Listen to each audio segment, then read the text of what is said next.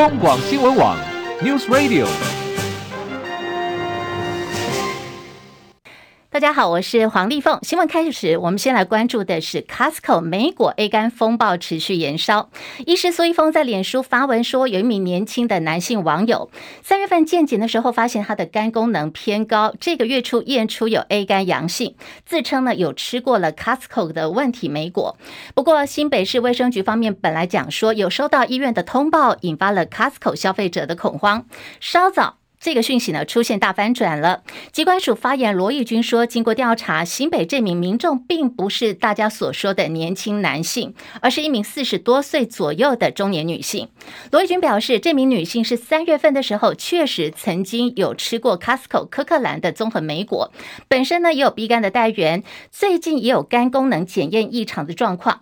五月一号接获了 Costco 电话跟简讯通知之后，五月二号自费检验 A 肝抗体阳性，但是因为检检验单位并不是疾管署所认可的 A 肝检验机构，经过卫生局将检体送交疾管署认可的实验室复验，今天的检验结果出来了，是 A 肝阴性，暂时已经排除了急性的 A 型肝炎。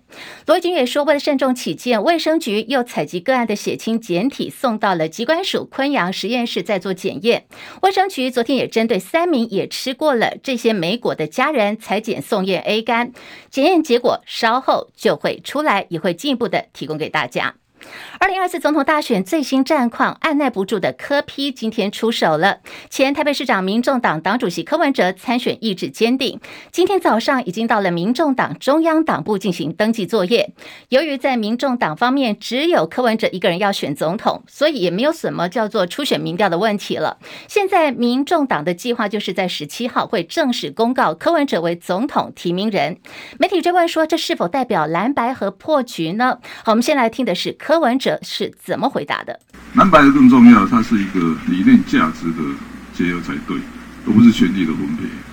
所以坦白讲，一直到现在为止，我都看不到说有关在讲这个概念的人有没有去考虑过说，哎，我们是不是可以跟他合作？他是不是可以跟我们合作？因为这个如果是理念价值的不相容，那这要怎么合作？那这样会流于一种权力分配。所以我倒觉得这样啊。政治固然有它世俗的一面，但是其实政治也有它理想的一面。当然，我们是团结一切可团结的力量，但是这不是流于密室政治的权力分配。如果是这样的话，老百姓也不会支持。好，今天柯 P 还强调说 DNA 不一样，很难结合啦。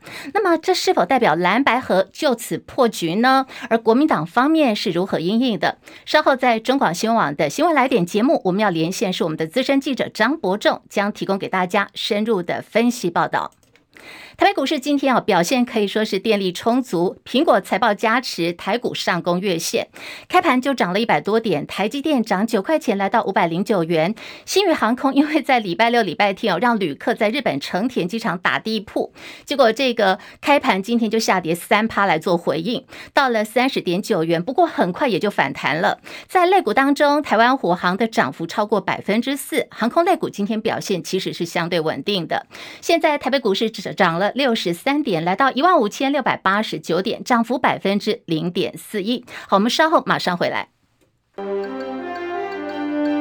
中广新闻网，News Radio。欢迎大家继续收听新闻来一点节目，三十分钟全新闻，让您轻轻松松了解今天的重要新闻，包括有财经、政治、国际、民生哦，大家一次掌握。不管您是听广播的朋友，或者是您正在看 YouTube 直播，都请大家帮我们按赞、订阅、分享，同时帮我们多刷留言留言板，帮我们冲冲人气。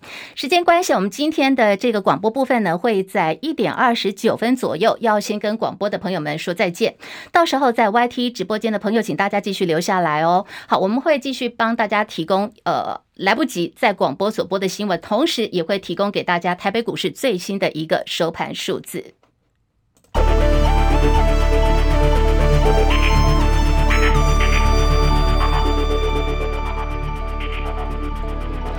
新台币汇率现在贬值一点六分，来到三十点六五七兑换一美元。台北股市涨六十五点，一万五千六百九十四点，涨幅百分之零点四四。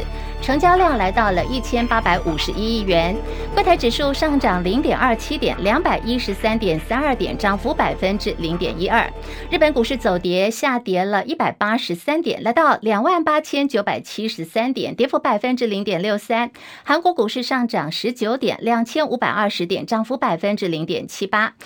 香港股市上涨一百六十八点，两万零两百一十九点，涨幅百分之零点八六。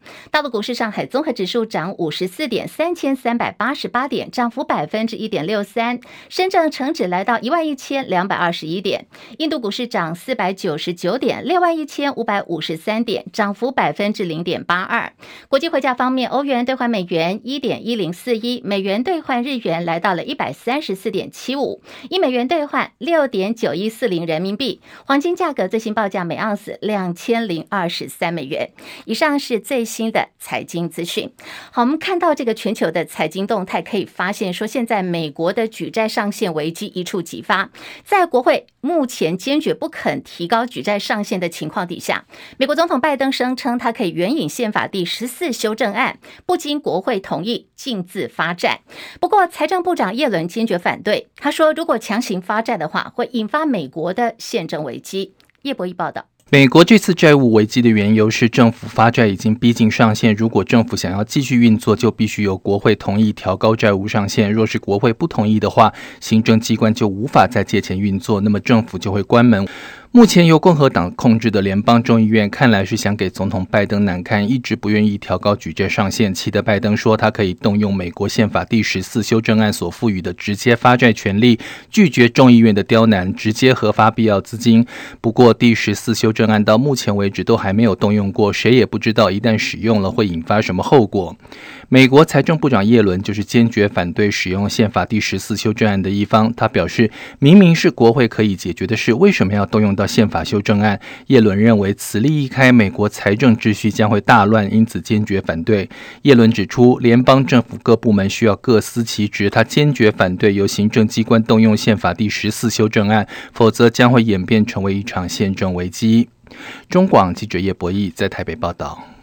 好，我们有最新消息，是美国债务危机举世瞩目。美国总统拜登已经决定了，要在美东时间的五月九号跟美国国会参众议院的领袖见面，要讨论的就是由国会来提高美债上限的相关事宜。综合现在美国媒体最新报道，美国总统拜登要见面的人包括有共和党籍的联邦众议院议长麦卡锡，还有联邦参议院的共和党领袖麦康纳。举行会议的地点就在美国白宫，要讨论提高美债的上限。而这场会议的结果不但会影响到全球经济，更可能影响到明年下半年二零二四年美国总统大选。而现在白宫的这个管理跟预算局局长杨恩说，希望各方以大局为重。毕竟有些人乐见美国体制出现混乱，喜欢看到的是美国制度的瘫痪。另外，有评论认为说，杨恩所声称的有些人所指的就是中国。大陆还有俄罗斯，另外欧盟也提议要对涉嫌向俄罗斯运送战争机器的七家中资公司要实施制裁。这将会是乌俄冲突爆发一年多以来，欧盟第一次提议要对支持俄罗斯战争机器的中国大陆公司实施制裁。预料这个举动极有可能会加剧跟中国大陆的。紧张关系。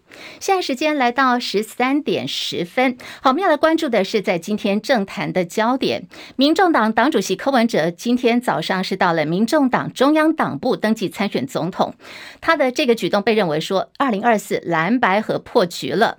但是政治变来变去，烟幕弹也不少。我们现在马上要连线的是我们的政治资深记者张伯仲，我们要问的伯仲是：依照您的观察，蓝白合作就这么破局了吗？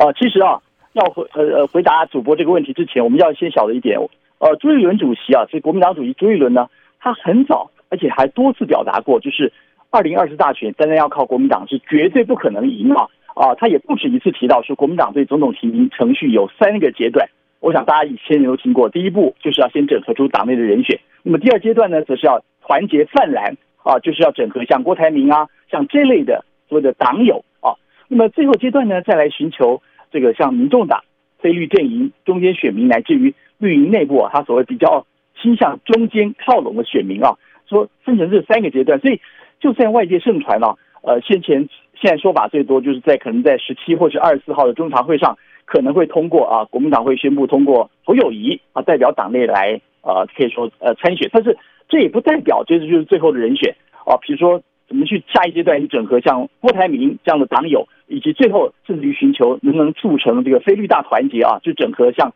这些阵营，这个这这些都是不同的步骤啊，所以呃。征召侯友谊就算拍板了，也不代表跟郭台铭现在所有的努力啊都会完全白费。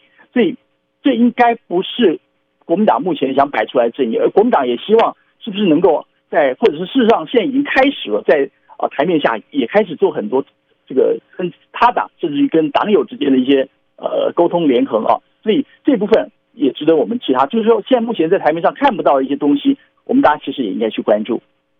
好，那今天在这个柯文哲登记的时候，媒体在关注说，哎，一直在推这个蓝白河啊。今天你跑来登记选总统，那柯文哲的回答就是 DNA 不一样，很难结合啊。伯仲哥，你在政治这个新闻这边哦，已经进行许多时间，观察这么久，您看现在这个蓝白河还有指望吗？其实啊，我们坦白说了啊，在蓝白之间呢，呃，比起国民党想和郭台铭去进行整合，可能难度会更高。怎么说呢？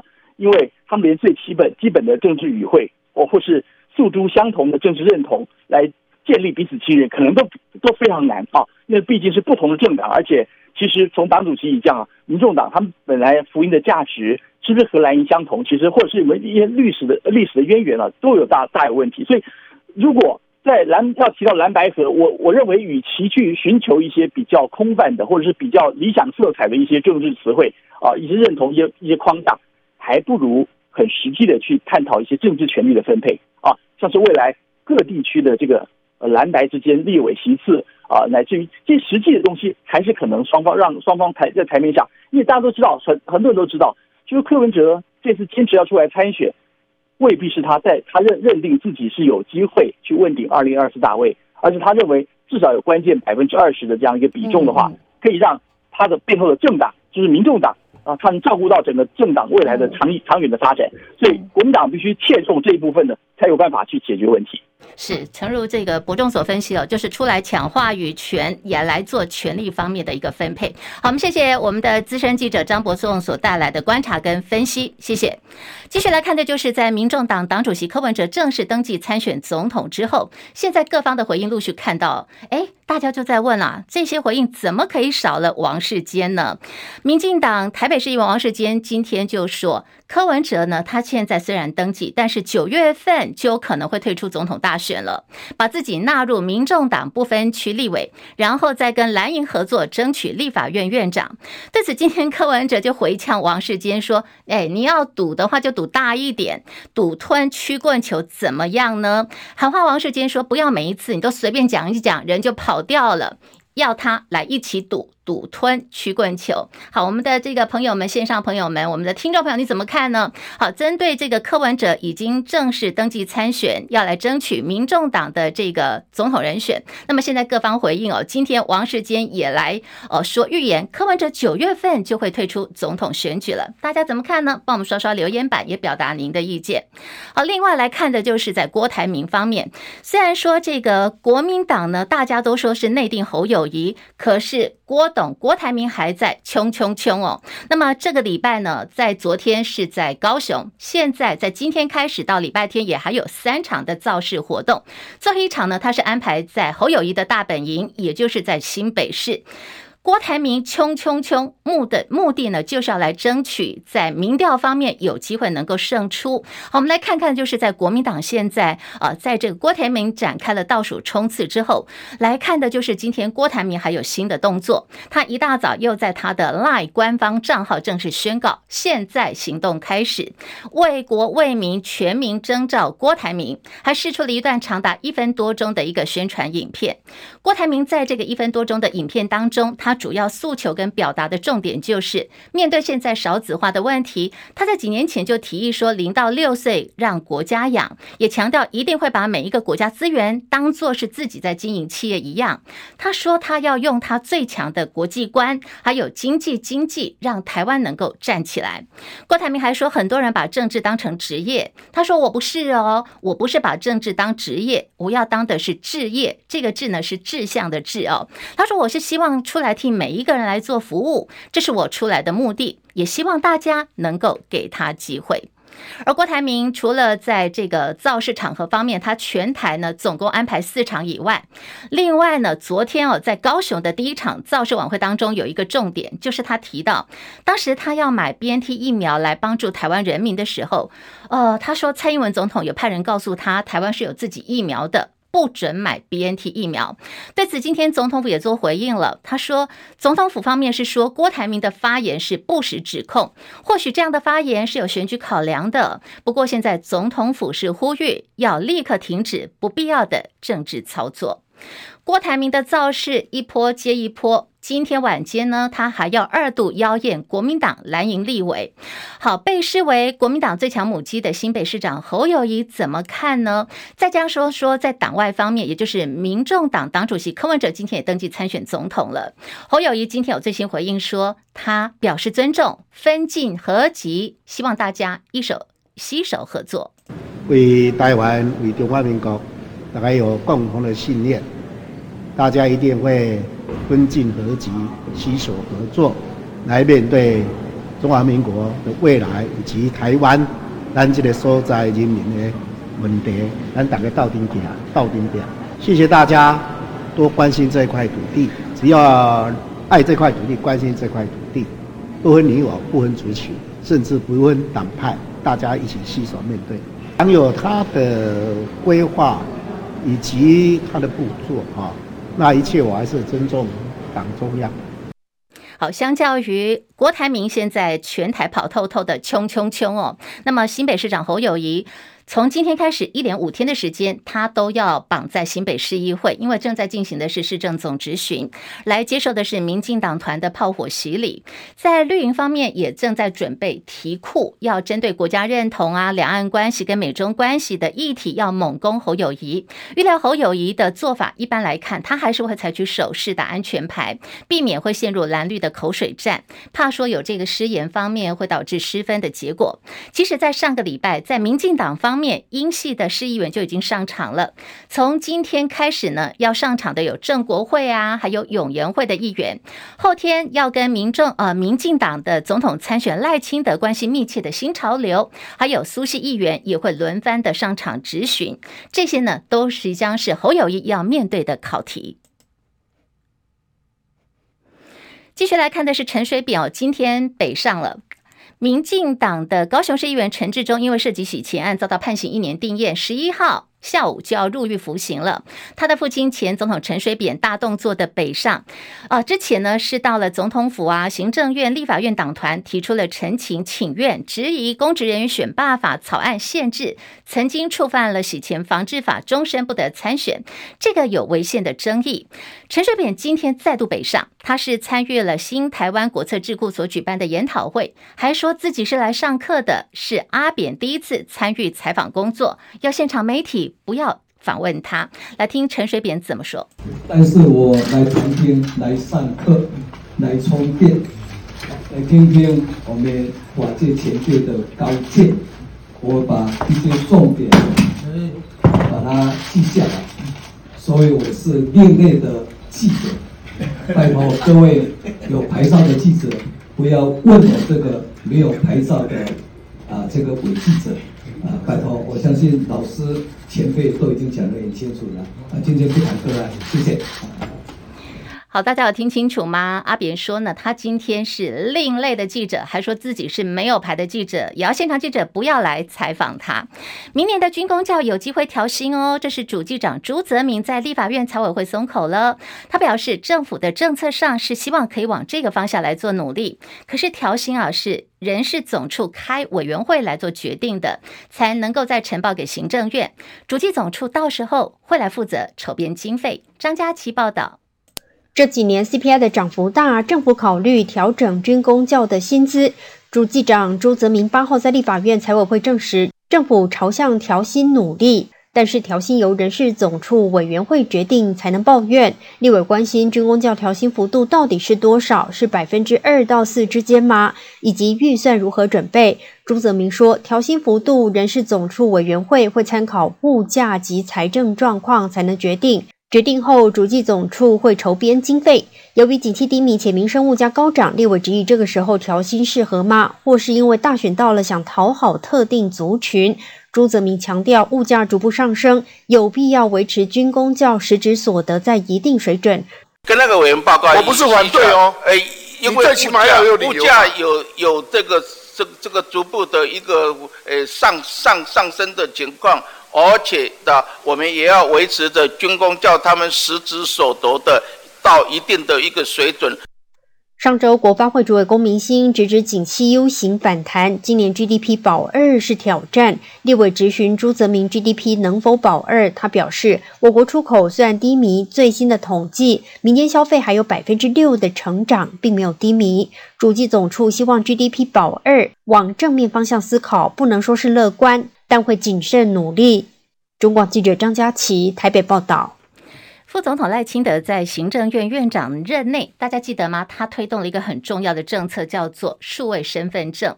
不过因为资安的争议，现在推动看起来是卡关了。相关的厂商跟政府求偿五点二六亿元，再加上说已经采购的有机器啊，还有这个场地费用、维持运转的空调费用，这些加总起来也要五点二四亿元。如果协调破局的话，总计超过新台币十亿元以上的巨额费用。由谁买单呢？其实大家都知道，就是由全民来买单。对于数位身份证的换发计划终止，现在纳税人拿不到新的身份证，还得从我们的口袋掏钱善后。民众党党主席柯文哲今天抨击，这个呢就是花了十亿元来见证当前蔡政府的无能。其实数位身份证的推行是符合世界潮流。事实上，在疫情期间，印度十三亿人口的国家都已经开始在推数位身份证。所以本来整个国家数位化就是应该走的方向，那今天只是我们花十亿元见证了当前政府的无能，就这样而已。台湾外送员现在的人数突破了十四万五千人了。民众党立委赖香伶表示，现行的劳动法令未能有效规范外送，只有部分地方政府以自治条例来做处理，实在很有必要制定全国统一的规范。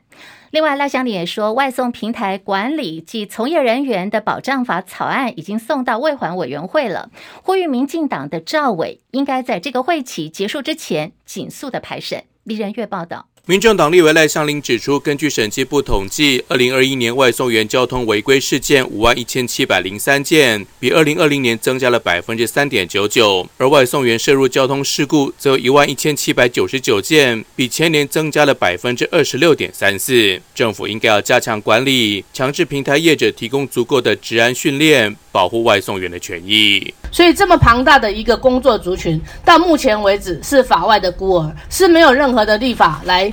对他们的权益上，以及呃四方关系呢，来进行管理以及引导啊。赖香伶指出，现行劳动法令未能有效规范外送，只有部分地方政府以自治条例来管理，但是全台外送员的劳务关系不明确，难以维持集体劳动权。尤其有部分法院认定外送员和平台有劳雇关系，平台业者却解释是承揽。他认为应该让外送员统一适用劳保条例以及劳工职在保险及保护法。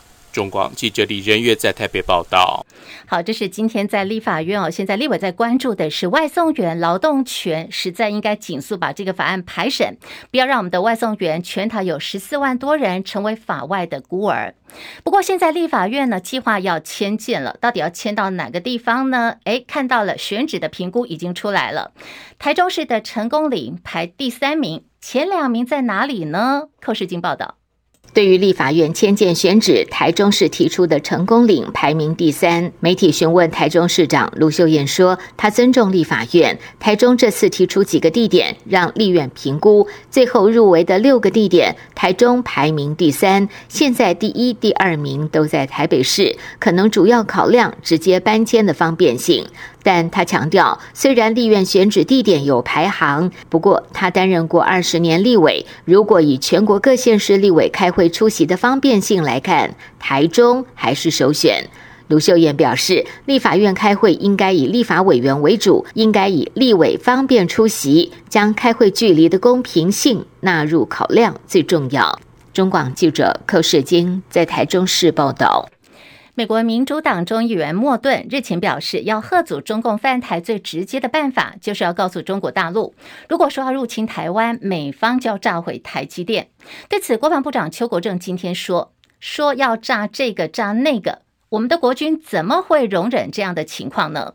彭博社报道说，拜登政府正在准备比照军援乌克兰的模式，首度要动用总统提拨授权，提供台湾五亿美元规模的军备。不过，具体内容现在还不清楚。邱国正坦言，这可能是有弥补的作用，可是呢，目前看到的是，并没有算在军购的价位里面。哪种武器还没有来，他可能先把模拟器或有关的弹种就先送过来。所以，他他有现货来做一个取代，比照大概啊，在这个这个这个价码的，就要称之为价码好了。只要在这五亿美元以内的，他都做一个啊这种提供，就这个用意，好吧？但他不是军购案，不是为了军购而怎么样，呃，可能就有点弥补的作用，但没有算在军购的这个项目里。邱国正表示，人家怎么看我们台湾到底有没有比照乌克兰？其实这些哦，他说都不重要。我们自己要把中华民国的领土守护好。现在有很多学者专家在讨论，但是国防部从来不参与意见，原因就在于自己国家要来自己解决问题。而前国防部长、现任退辅会主委冯世宽则说：“哎呀，听听就好了。其实大家呢心里都有一把尺。”锋面过境带来丰沛的雨量，不过水利署统计，现在全台主要水库表现是两样情的。台中进账最多，石冈坝呢水量上升有百分之五十二点零七，可是中南部现在还有六座的水库水量还是衰退的，大部分都是在中南部地区。我们这次的雨神呐、啊、降雨好像没有瞄准啊，这也是今天听众朋友们给我们的回馈。中国广播公司。